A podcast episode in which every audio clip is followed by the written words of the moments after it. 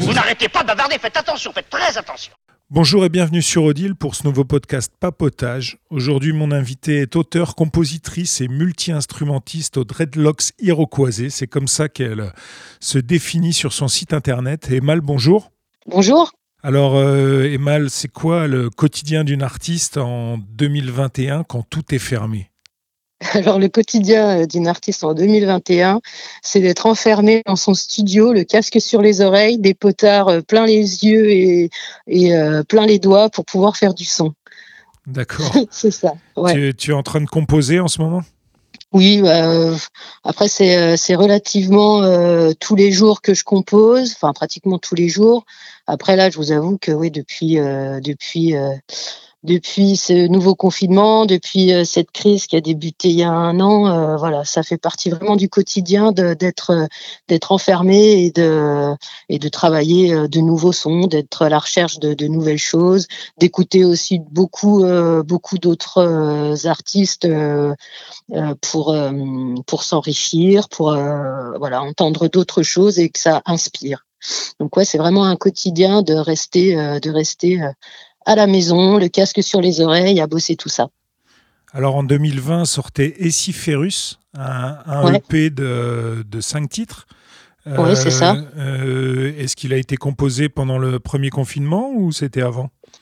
Alors, bah, il y a eu quelques brides qui ont été faits avant, et puis finalement, le confinement euh, est arrivé, donc ce qui a poussé euh, un petit peu plus à la compo, et puis d'autres, euh, enfin d'autres, enfin finalement, le, confinement donne d'autres inspirations, quoi. Donc, ouais, par exemple sur les textes, ça m'a inspiré d'autres choses. La situation a fait que, voilà, je pouvais parler de, de, ce genre de, choses hein, dans la situation dans laquelle on vivait. Euh, donc euh, ouais voilà, on peut dire Essiferus. Ça, ça j'ai commencé à le bosser finalement quelques mois avant parce que moi je suis hyper longue des fois à la composition, donc il y a certains morceaux qui peuvent prendre euh, qui peuvent prendre naissance quelques mois avant, puis finalement le confinement a fait que voilà j'ai bossé Siferus pendant cette crise et ça a donné les cinq morceaux qui ont été publiés sur cette EP. Alors comment tu le définirais cet EP il y, a, il y, a, des nouveaux sons qui ont été, alors tu l'expliques un petit peu, tu t'es replongé dans les années 90 et, et le son notamment trip-hop anglais euh, de ces années-là. Euh, tu avais commencé il y a très longtemps par le reggae, tu, tu, as, tu, as, pris un détour par la chanson française plutôt folk et là tu, tu retrouves des sonorités un peu plus électroniques.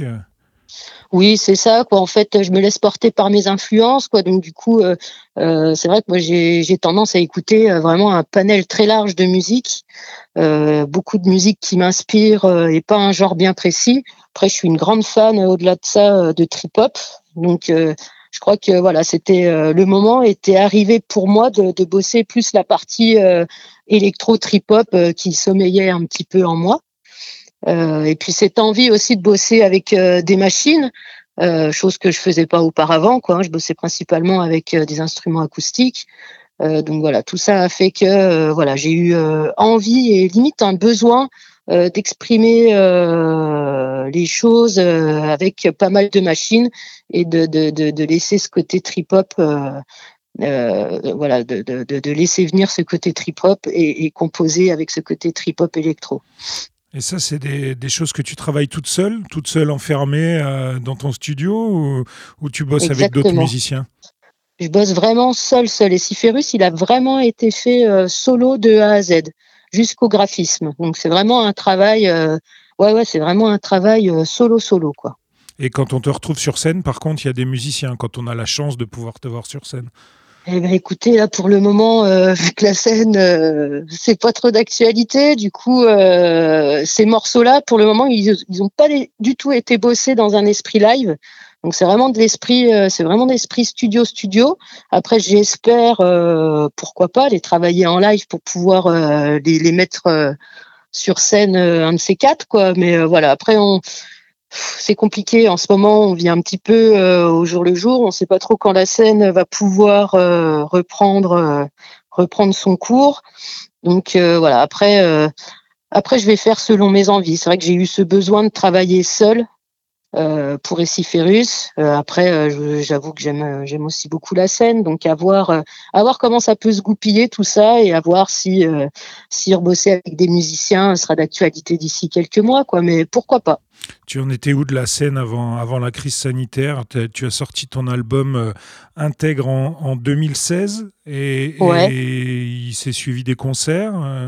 Voilà, bah, du, du, coup, on l'a, on, l'a mis, on l'a mis en live pendant trois ans où on a un petit peu euh, sillonné quelques scènes, aussi bien de Bourgogne que de Rhône-Alpes, que euh, en Provence. Enfin voilà, on est descendu euh, sur Cannes faire du concert. Enfin voilà, on a pu, on a pu l'exporter un petit peu, donc ça c'est cool. Et puis finalement, quand la crise sanitaire est arrivée, moi j'étais déjà en pleine réflexion sur la compo des Ciférus. Donc j'avais déjà finalement ce, cette envie de travailler seul. Donc quelque part, voilà, ça nous a pas coupé dans les concerts vu qu'on avait déjà fini notre petite euh, tournée de trois ans. Et voilà, je repartais sur ce nouveau euh, sur ce nouvel EP qui finalement, bon bah voilà, la, crise a fait que euh, la crise est je peux pas dire bien tombée entre guillemets, ce serait malvenu, mais voilà, ça ne m'a pas bousculé dans la continuité de mon projet quelque part. Ok, et du coup, être une artiste euh, aujourd'hui en, Saône-et-Loire, en Bourgogne, qu'est-ce que ça représente de, difficultés à le vivre, les choix de vie qui l'accompagnent, euh, qu'est-ce que ça représente au quotidien? Alors, bah, du coup, euh, les, réseaux sociaux font qu'on peut se, trouver un petit peu n'importe où en France et puis pouvoir quand même faire de la musique et pouvoir exporter son son. Euh, après, le, souci euh, d'être en Saône-et-Loire, je sais pas si c'est un grand souci. Après, on va parler peut-être plus des réseaux euh, locaux de musique. C'est vrai que voilà, les, les, réseaux musicaux sont euh, sont un petit peu euh, hermétiques hein, à partir du moment où on arrive comme ça dans une dans une région ou dans un département. Moi, du fait que j'ai pas mal bougé, j'ai jamais vraiment développé de de réseau local. donc ça, ça va plus être un souci par rapport à la scène où on est obligé un petit peu de forcer certaines portes pour qu'on nous donne l'opportunité de pouvoir jouer sur certaines scènes. Après, euh, bon voilà, moi je me sers beaucoup euh, des réseaux là actuellement, puis de, de, plus en plus hein, avec euh, la situation actuelle, je me sers beaucoup des réseaux pour pouvoir exporter mon son. Donc bon, le fait d'être en Saône-et-Loire pour moi c'est pas c'est pas forcément un problème. Après, euh, voilà, je, je, je, peux être amené à, à, bouger pour, pour telle ou telle chose pour la musique. Donc, euh, bon, en soi, c'est pas un gros problème d'être en Saône-et-Loire. Après, on a la 6 qui passe. Donc, euh, voilà, on peut bouger facilement. Quoi. Bien sûr. Et. Alors justement, tu parles des réseaux. Sur les réseaux et notamment YouTube, on, on trouve tes, tes, clips. Il y a déjà trois clips qui sont sortis sur pour Essiferus si je ne me trompe pas. Euh, oui, c'est ça. Qui, qui, les réalise Qui crée euh, l'imagerie qu'il y a autour de ta musique? Alors, euh, du coup, j'ai créé une petite, un petit label en fait qui s'appelle Utopian Zoo et Cord, et je me sers un petit peu de cette étiquette pour pouvoir monter mes clips. Donc, en fait, c'est moi qui suis derrière tout ça. c'est une passion aussi de travailler l'image. Donc, du coup, voilà, là, je me fais plaisir avec Essiferus euh, de, de, mettre à fond mon concept euh, musique-image pour pouvoir euh, voilà vendre mes, enfin vendre entre guillemets, hein, enfin plutôt faire voir un petit peu, faire écouter mes musiques tout en ayant des images dessus. Donc en fait tout ce qui est conception vidéo et graphique, c'est toutes mes petites mains et ma petite tête qui se met à bosser là-dessus. Et j'adore ça, quoi. J'adore, j'adore aussi cette cette casquette là de la musique. Euh, parce qu'on se rend compte aussi à l'heure actuelle que la musique maintenant ne se vend pas vraiment sans image. Donc voilà, c'est tout un concept euh, euh, auquel il faut se mettre un petit peu à la page hein, à ce sujet. Et enfin moi personnellement, c'est vraiment passionnant de, de, pouvoir travailler ça aussi. Donc voilà, je me fais je me fais plaisir aussi bien à composer mes morceaux qu'à finalement mettre en image tout ça.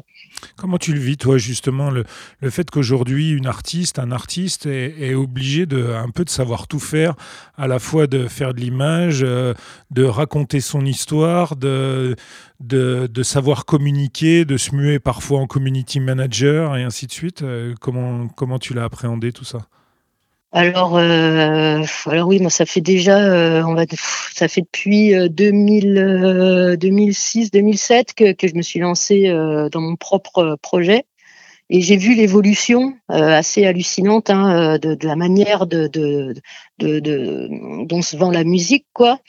donc effectivement, au début, au début, on nous demande que, que de savoir faire de la musique, et puis finalement, on se rend vite compte que bah, si on se réduit qu'à ça, on va pas très très loin. Donc euh, moi après je me suis mise, je me suis mise un petit peu dedans à tout ce qui est euh, informatique, euh, à tout ce qui est vidéo par nécessité de vouloir faire exporter un petit peu mes morceaux. Après moi je l'ai plutôt, je le vis plutôt bien parce que c'est vraiment une autre phase que, que j'adore. Donc je le vis plutôt bien. Après c'est la c'est la partie c'est la partie euh, c'est plus la partie communication qui est un peu plus euh, épuisante hein, à essayer, enfin à vendre son produit, euh, à contacter un maximum de personnes. ça, c'est la partie moins rigolote et qui bouffe un petit peu de l'énergie. C'est alors autant, je dirais que tout ce qui est conception vidéo, image et musicale se rejoignent, autant la partie communication, c'est vraiment un autre boulot après, on adhère, enfin, on aime ou on n'aime pas faire ça, mais je, vous avoue, je connais peu d'artistes qui, euh, qui, aiment en fait cette partie, quoi, qui va plutôt se décharger à essayer de trouver euh, d'attaché de presse ou du manager pour pouvoir cette, faire cette partie-là. Après, moi, je suis vraiment dans un état d'esprit euh, d'indépendance. Quelque part, c'est mon choix aussi de, de, de gérer ça.